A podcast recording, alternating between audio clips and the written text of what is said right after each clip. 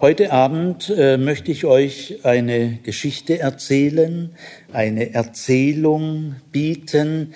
Äh, diese Erzählung äh, stammt von Stefan Zweig, österreichischer Jude, äh, einer der großen europäischen Erzähler. Äh, und zwar heißt diese Novelle, diese Meisternovelle, Georg Friedrich Händels Auferstehung. Diese Novelle könnt ihr gleich morgen in der Buchhandlung kaufen, weil der Klassiker von Stefan Zweig, Sternstunden der Menschheit, so heißt dieses Taschenbuch, wird immer in guten Buchhandlungen, es wird immer wieder neu aufgelegt. Äh, dieses Taschenbuch gehört zu den großen Klassikern des 20. Jahrhunderts, ist wirklich Weltliteratur. Ich habe diese Erzählung Georg Friedrich Händels Auferstehung äh, sehr stark gekürzt, also auf weniger als ein Viertel. Also meine Erzählung bietet vielleicht so 20 Prozent der Gesamterzählung, denn die Gesamterzählung würde, kann man gar nicht mündlich äh, darbieten, das ist ja zum Lesen und da lest ihr schon äh, zwei, drei Stunden. Ich habe mal die Idee gehabt im Religionsunterricht, sollte es möglich sein, auch Weltliteratur mündlich zu erzählen.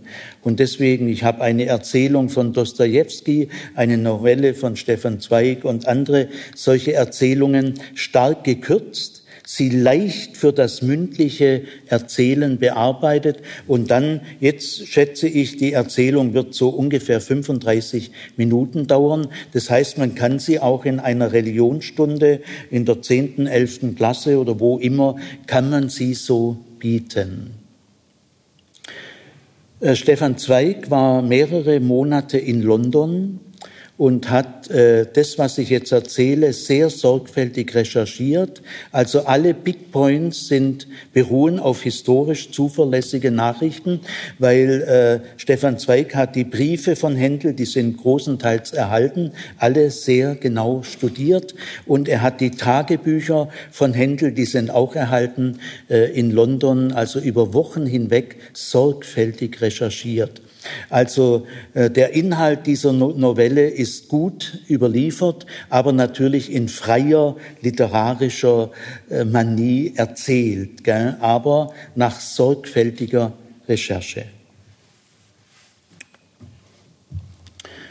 So, ich glaube, das waren die wichtigsten Vorbemerkungen. Es war in London am Nachmittag des 13. April 1737. Der Diener Georg Friedrich Händels saß am Erdgeschossfenster im Haus Brook Street 25. Er hatte soeben bemerkt, dass sein Tabakvorrat zu Ende gegangen war. Und eigentlich hätte er nur zwei Straßen weit zu laufen gehabt, um sich in der Bude seiner Freundin Dolly mit frischem Knaster äh, zu versorgen. Aber er wagte sich nicht weg vom Haus aus Furcht vor seinem jähzornigen Herrn und Meister. Händel war nämlich kurz vorher voller Wut aus der Probe nach Hause gekommen. Er hatte die Haustür mit einem Schlag zugeworfen und jetzt wanderte er im ersten Stock heftig auf und ab. Der Diener konnte hören, wie die Decke knirschte. Es war nicht ratsam, an solchen Tagen lässig im Dienst zu sein. So äh, suchte der Diener eine andere Ablenkung für seine Langeweile. Äh, statt Tabakrauch ließ er aus seiner Tonpfeife Seifenblasen aufsteigen. Er hatte sich so einen Napf mit Seifenschaum zurechtgemacht und jetzt vergnügte er sich damit, die bunten Kugeln durch das Fenster auf die Straße zu pusten. Und die Vorbeigehenden zerstäubten im Spaß mit ihren Spazierstöcken die eine oder andere der Kugeln.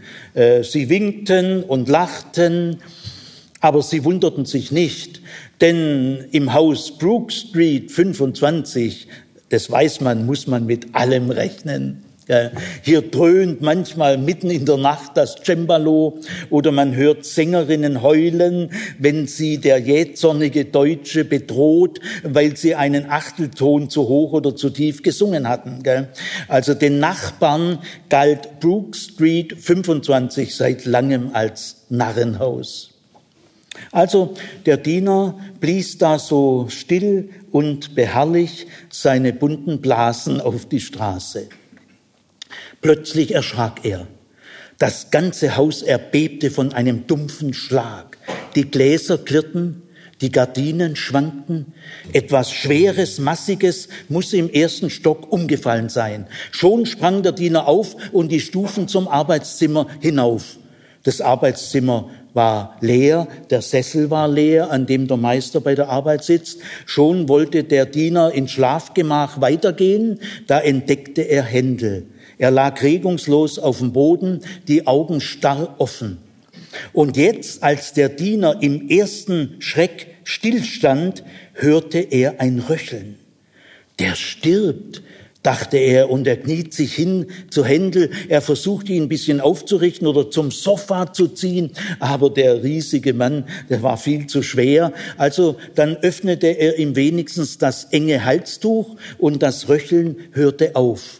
Da kam vom unteren Stockwerk nach oben Christoph Schmidt, der Sekretär des Meisters. Er war gekommen, um zu fragen, ob er bei einigen Arien beim Kopieren helfen kann. Auch er hatte diesen dumpfen Schlag gehört und gemeinsam äh, zogen sie jetzt Händel aufs Sofa und betteten ihn dorthin. Zieh ihn aus, sagte Christoph Schmidt, ich hol einen Arzt. Er rannte aus dem Haus hinaus, winkte den vorbeifahrenden Kutschen. Äh, endlich hielt eine. Der vornehme Mann zog ihn herein. Händel stirbt, ich muss einen Arzt holen. Und äh, der vornehme Mann ließ mal ein bisschen die Peitsche knallen. Und so fuhren sie zu Dr. Jenkins in die Fleet Street. Und mit dessen leichten Wagen fuhr Christoph Schmidt wieder zurück in die Brook Street 25. Der viele Ärger ist schuld, sagte Christoph Schmidt, während der Wagen rollte.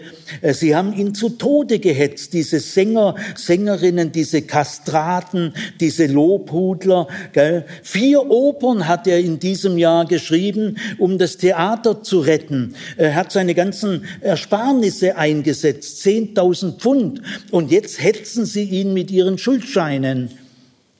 Wie alt ist er denn? fragte Dr. Jenkins. 52. Schwieriges Alter, sagte Dr. Jenkins. Der hat ja geschuftet wie ein Stier. Nun, man wird sehen, was man tun kann. Sie kamen in der Brook Street 25 an, der Diener hielt die Schüssel hin, Christoph Schmidt hielt Händels Arm und da schlug der Arzt die Ader an. Ein Blutstoß spritzte und Händel stieß einen Seufzer der Erleichterung aus. Er atmete tief, er öffnete sogar die Augen, aber sie waren fremd und unbewusst. Dr. Jenkins verband den Arm, es war eigentlich gar nicht mehr viel zu tun, er wollte schon aufstehen, da bemerkte er, dass Händels rechtes Auge starr war, aber das linke bewegte sich. Er hob Händels rechten Arm und als er ihn losließ, fiel der wieder runter. Er hob Händels linken Arm und der blieb in der neuen Lage. Da wusste Dr. Jenkins genug. Als er das Zimmer verließ, folgte Christoph Schmidt ihn bis zur Treppe. Äh, was ist es? Die rechte Seite ist gelähmt. Wird, äh, wird er überleben? Vielleicht. Alles ist möglich. Wird er gelähmt bleiben? Sehr wahrscheinlich, wenn kein Wunder passiert. Ja, wird der wenigstens wieder schaffen können? Der kann doch nicht leben, ohne zu schaffen. Dr. Jenkins war an der Treppe angekommen und sagte, das nicht mehr. Äh, vielleicht können wir den Mann erhalten, den Musiker haben wir verloren. Der Schlag ging ins Gehirn. Georg Friedrich Händel lebte vier Monate ohne Kraft. Seine rechte Seite blieb gelähmt. Er konnte nicht gehen, er konnte nicht schreiben und mit der rechten Hand keine Tasten im Cembalo drücken. Äh, schief hing ihm die Lippe und nur äh, lallend kamen die Worte aus seinem Mund. Wenn seine Freunde kamen, für ihn Musik machten, kam etwas Bewegung in sein Auge und der Körper wollte mit in den Rhythmus, aber die Muskeln versagten den Dienst. Der riesige Mann war hilflos eingemauert. Und sobald die Musik aufhörte, fielen ihm die Augen zu und er lag wieder starr. Äh, Händels Lähmung war offensichtlich unheilbar. Schließlich empfahl Dr. Jenkins eigentlich mehr aus Verlegenheit, man solle ihn in die heißen Bäder nach Aachen schicken, vielleicht dass dort irgendeine Linderung möglich wäre. Aber unter der starren Hülle lebte eine enorme Kraft. Äh, der Wille, Georg Friedrich Händels. Noch hatte der Mann sich nicht besiegt gegeben, noch wollte er leben und wollte schaffen. Und der Wille dieses Mannes bewirkte das Erstaunliche. In Aachen warnten die Ärzte ihn, er möge nicht länger als drei Stunden in den heißen Bädern liegen, sein Herz würde das nicht überleben. Aber Händel riskierte den Tod, um der größten Sehnsucht willen wieder gesund zu werden. Und mit dem Willen wuchs ihm die Kraft. Über neun Stunden blieb er täglich zum Schrecken der Ärzte in den heißen Bädern. Und nach einer Woche konnte er sich schon wieder schleppen und nach einer zweiten Woche konnte er den rechten Arm wieder bewegen. Ein Sieg des Willens und der Zuversicht. Händel riss sich los aus dieser lähmenden Umstrickung, um das Leben wieder zu umfangen, glühender als je zuvor, mit jenem unsagbaren Glücksgefühl, das nur der Genesende kennt. Und einen Tag vor seiner, Ab, vor seiner Abreise aus Aachen äh, hielt Händel vor einer Kirche an. Händel war nie besonders fromm gewesen. Aber jetzt, als er im wiedergeschenkten freien Gang die Stufen zur Empore emporschritt, fühlte er sich vom Unermesslichen bewegt. Er setzte sich an die Orgel, er berührte mit der linken probierend die Tasten, es klang durch den wattenden Raum, und dann versuchte er zögernd die rechte und auch unter ihr sprangen die Töne hervor und allmählich begann Händel zu spielen und zu spielen. Unten fanden sich immer mehr Menschen in der Kirche ein, sie spürten das Ungewöhnliche dieses Spiels und Händel spielte und spielte. Er hatte seine Sprache wiedergefunden. Er konnte wieder musizieren. Er konnte wieder schaffen. Jetzt erst fühlte er sich genesen. Aus dem Hades bin ich zurückgekehrt, sagte äh, Händel in London zu Dr. Jenkins und streckte ihm beide Hände entgegen. Und äh, Dr. Jenkins kam nicht umhin, das Wunder zu bestaunen. Und unverzüglich warf Händel sich wieder ins Werk. Die alte Schaffenslust ist wieder über den 53-Jährigen gekommen. Äh, er schrieb eine Oper, eine zweite, eine dritte.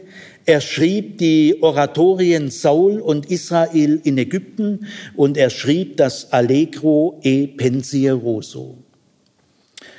Doch äh, die Zeitumstände waren gegen Händel. Der Tod der Königin unterbrach die Aufführungen. Und dann begann der Spanische Krieg.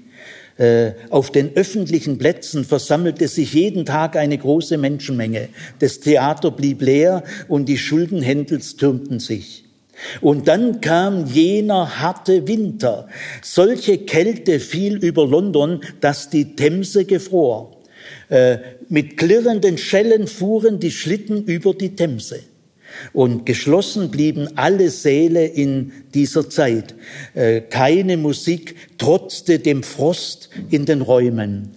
Und dann erkannten viele der Sängerinnen und Sänger. Eine Aufführung nach der anderen äh, musste man absagen. Äh, die Lage von Händel wurde immer schlimmer.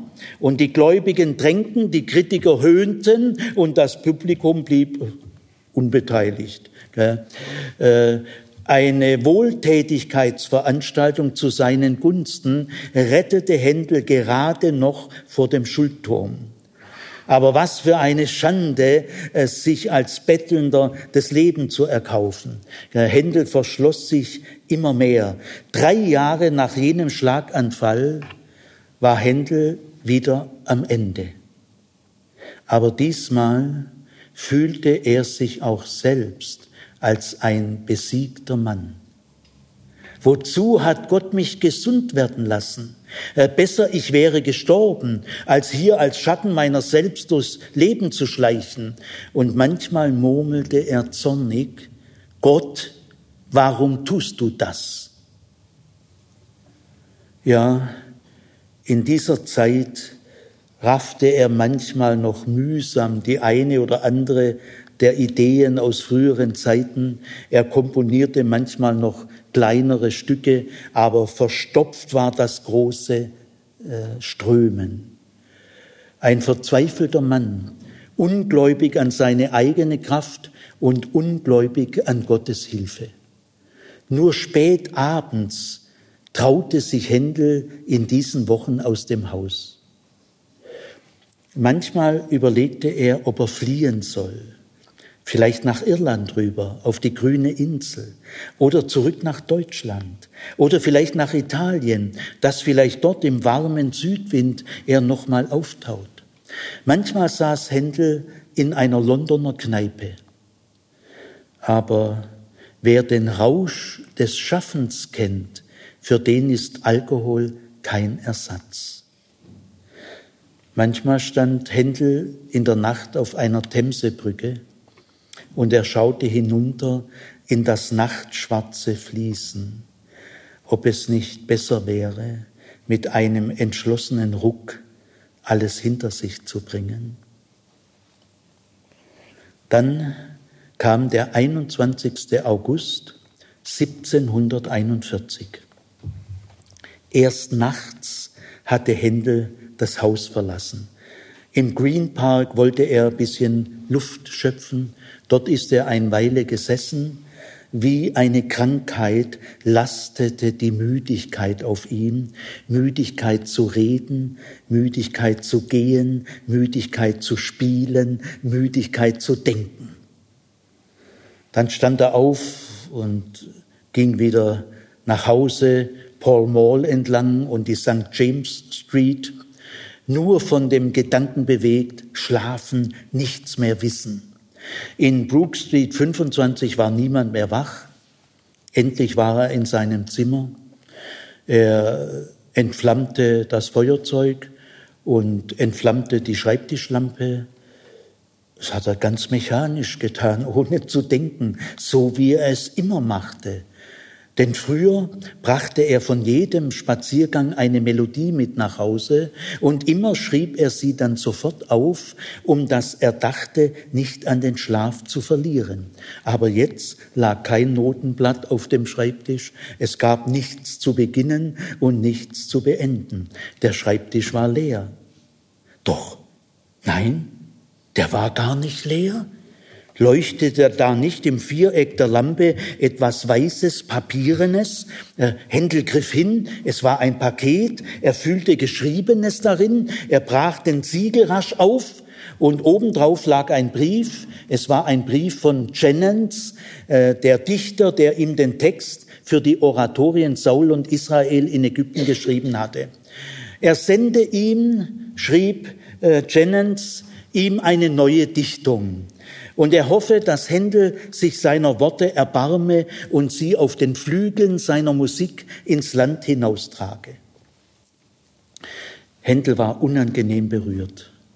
Er wollte er ihn verhöhnen, äh, dieser Jennens, ihn, den Ausgebrannten. Er, mit einem Riss zerfetzte er das Schreiben und flüsterte Schuft. In seine tiefste Wunde hatte Jennens gestoßen, ohne es zu wissen. Er zornig blies Händel des Lampe wieder aus, er ging ins Schlafgemach und warf sich auf sein Bett.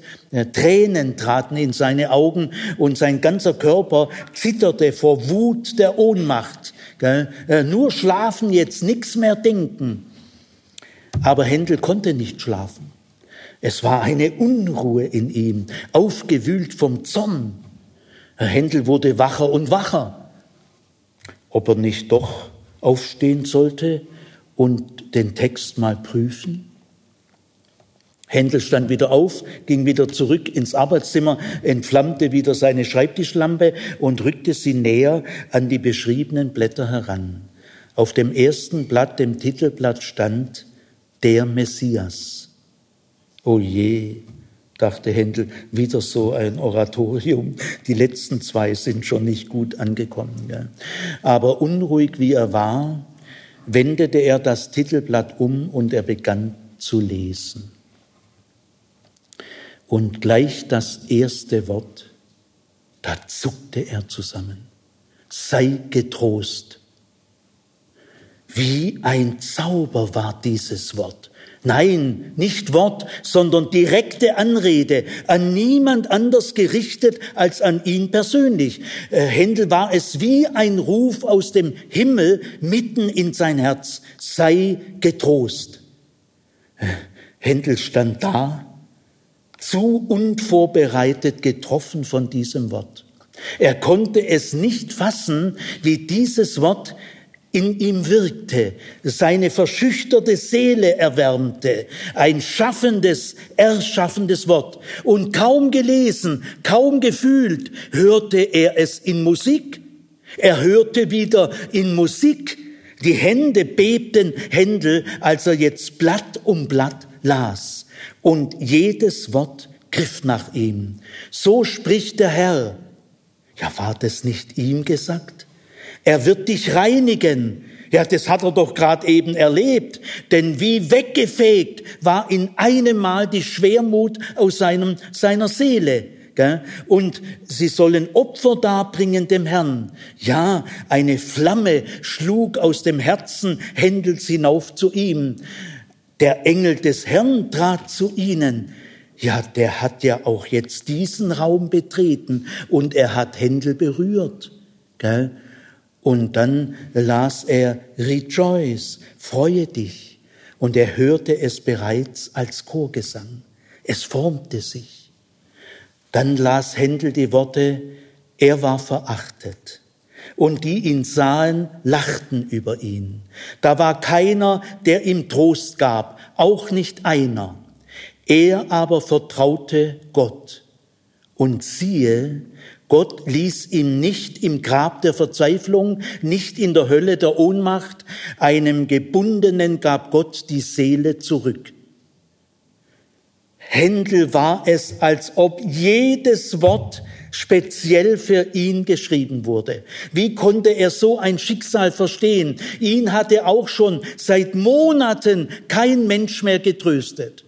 Und dann erschauderte äh, Händel, er las nämlich von des armen Jennens Hand geschrieben, Gott hat dieses Wort gesandt. Und da spürte Händel, hier wurde Wahrheit gesagt durch zufälligen Menschenwund.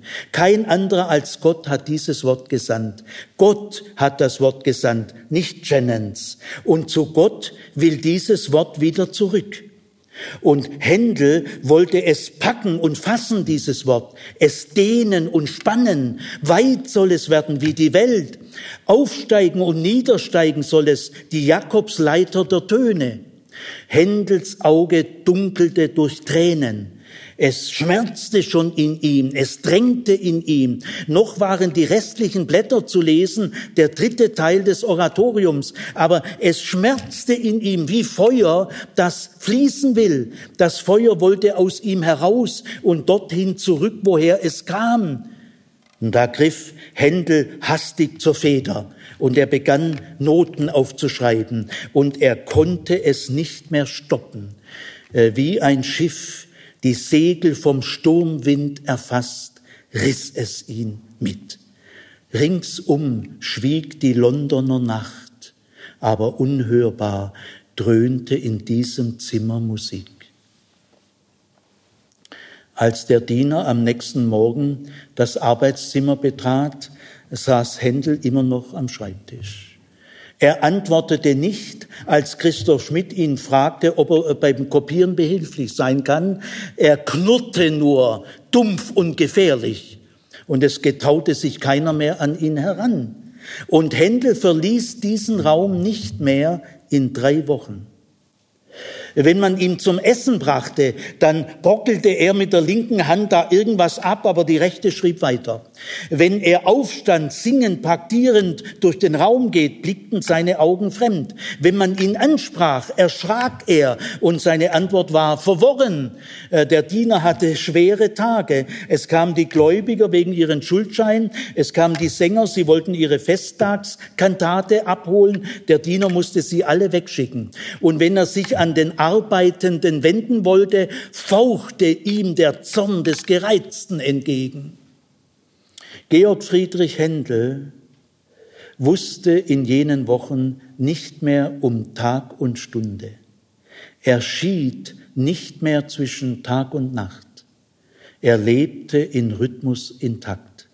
Er sang, er griff ins Cembalo, dann setzte er sich wieder hin und schrieb, bis ihm die Finger wehtaten. Nie hat Händel so gelitten und gelebt in Musik. Endlich nach drei Wochen, unfassbar bis heute. Am 14. September 1400, 1721 war das Werk vollendet. Das Wort war Ton geworden. Händel stand, stand mühsam auf, er wusste kaum, wo er war, er fühlte nur Müdigkeit, unermessliche Müdigkeit, entschwunden war ihm alle Kraft, er ging ins Schlafgemach und fiel aufs Bett wie ein Toter. Am nächsten Vormittag versuchte der Diener dreimal Händel zu wecken. Am Mittag versuchte er es ein viertes Mal. Er räusperte sich laut, er klopfte vernehmlich, aber nichts drang in die Tiefe dieses Schlafes. Händel lag wie in blassen Stein gehauen in seinem verschlossenen Gesicht. Am Nachmittag kam Christoph Schmidt zur Hilfe. Äh, Händel lag immer noch in der Starre und jetzt bekamen sie Angst. Abermals habe ein Schlaganfall ihn niedergestreckt. Und als am Abend trotz kräftigen Schütteln Händel nicht wach zu kriegen war, seit 17 Stunden schlief er, ging Christoph Schmidt wieder zu Dr. Jenkins in die Fleet Street. Und als Dr. Jenkins hörte, dass es Händel galt, packte er sein chirurgisches Besteck zusammen, um den sehr wahrscheinlichen Aderlass vornehmen zu lassen. Und dann kamen die beiden in der Brook Street 25 an. Aber der Diener stand schon vor dem Haus und er fuchtelte wild durch die Gegend und schrie über die Straße hinüber, er ist aufgestanden und jetzt frisst er wie sechs Lastenträger. Äh, der Dr. Jenkins sagte, hol mich dieser oder jener. Was ist mit euch? Welche Mixtur habt ihr getrunken? Ihr platzt ja vor Leben. Und Händel hatte nie so elementarisch lachen müssen, als in der, dem Augenblick, wo der Arzt mit seinem Köfferchen kam, in einer Stunde, wo er sich gesünder fühlte als je zuvor. Also er lachte ihm entgegen, dann stand er auf und ging zum Cembalo. Und er sang und spielte das Rezitativ vernehmend, ich spreche ein Geheimnis aus. Es waren Worte aus dem Messias. Äh, scherzhaft mehr hatte Händel begonnen, aber kaum begonnen, äh, riss es ihn mit. Er vergaß die anderen und sich selber. Er war auf einmal wieder mitten im Werk. Er sang und spielte die letzten Chöre des Messias, die er wie in Trance geschaffen hatte. Jetzt hörte er sie selber zum ersten Mal bei vollem Bewusstsein. 13. April 1742. Der Tag der ersten Aufführung des Messias. Vor den Türen des Saales staute sich eine riesige Menge. Die Damen waren ohne Reifröcke gekommen und die Kavaliere ohne Degen. So passten mehr Menschen in den Saal. Denn allein durch die Proben hatte sich der Ruf dieses Werkes in Windes Eile ausgebreitet. Und als dann die Musik begann wurde das Lauschen immer lautloser. Händel stand an der Orgel. Er wollte sein Werk überwachen, aber es riss sich los. Es wurde ihm fremd. Und als dann am Ende das Amen ertönte, sang Händel mit dem Chor. Von jetzt an mochte nichts mehr Händel zu beugen. Noch einmal ging die Operngesellschaft bankrott, die er in London gegründet hatte. Wieder kamen die Gläubiger mit ihren Schuldscheinen, aber jetzt stand Händel aufrecht. Unbekümmert ging der 60-Jährige seinen Weg. Allmählich höhlte das Alter seine Kraft und äh, es lahmten die Arme und es, die Beine krampften durch die Gicht. Aber unermüdlich schuf Händel weiter. Wie alle großen Künstler rühmte Händel seine eigenen Werke nie. Aber den Messias liebte er. Er, er, in keine der zahlreichen Aufführungen des Messias, die Händel selber erlebt und geleitet hat, hat er jemals Geld genommen. Er widmete dieses Stück den Kranken und den Gefangenen der Stadt London. Er schrieb in sein Tagebuch, kein Geld für dieses Stück. Niemals will ich dafür Geld nehmen, denn ich stehe hier in eines anderen Schuld. Ich widme dieses Stück den Kranken und den Gefangenen der Stadt London, denn ich war selbst krank und bin an diesem Stück gesund geworden. Ich war ein Gefangener und es hat mich befreit. Und äh, mit diesem Stück wollte Händel dann auch Abschied nehmen. Im zunehmenden Alter erlosch auch sein Augenlicht. Als äh, Händel seinen Jefta schrieb, äh, erblindete er aber mit verschlossenem Auge, wie Beethoven mit verschlossenem Ohr, schuf er weiter. Und äh, am 6. April 1759 ließ sich der 74-Jährige, schon schwer erkrankt, noch einmal auf Covent Garden führen aufs Podium und verabschiedete sich mit dem Messias, und äh, da sang er inmitten seiner Sängerinnen und Sänger. Und als die Woge der Töne gegen ihn rollte, sang er mit, als betete er für seine und unser aller Erlösung. Ergriffen haben die Freunde ihn nach Hause geführt. Auch sie spürten, dass es ein Abschied war für immer. Und am Karfreitag, den 13. April 1759, verließen Händel die Kräfte. Er sah nichts mehr, er hörte nichts mehr. Still lag der riesige Leib in den Kissen, ein leeres und schweres Gehäuse. Aber wie die leere Muschel, dröhnt vom Tosen des Meeres, rauschte inwendig unhörbar Musik. Am nächsten Morgen, noch waren die Osterglocken nicht erwacht, starb dahin, was an Georg Friedrich Händel sterblich war.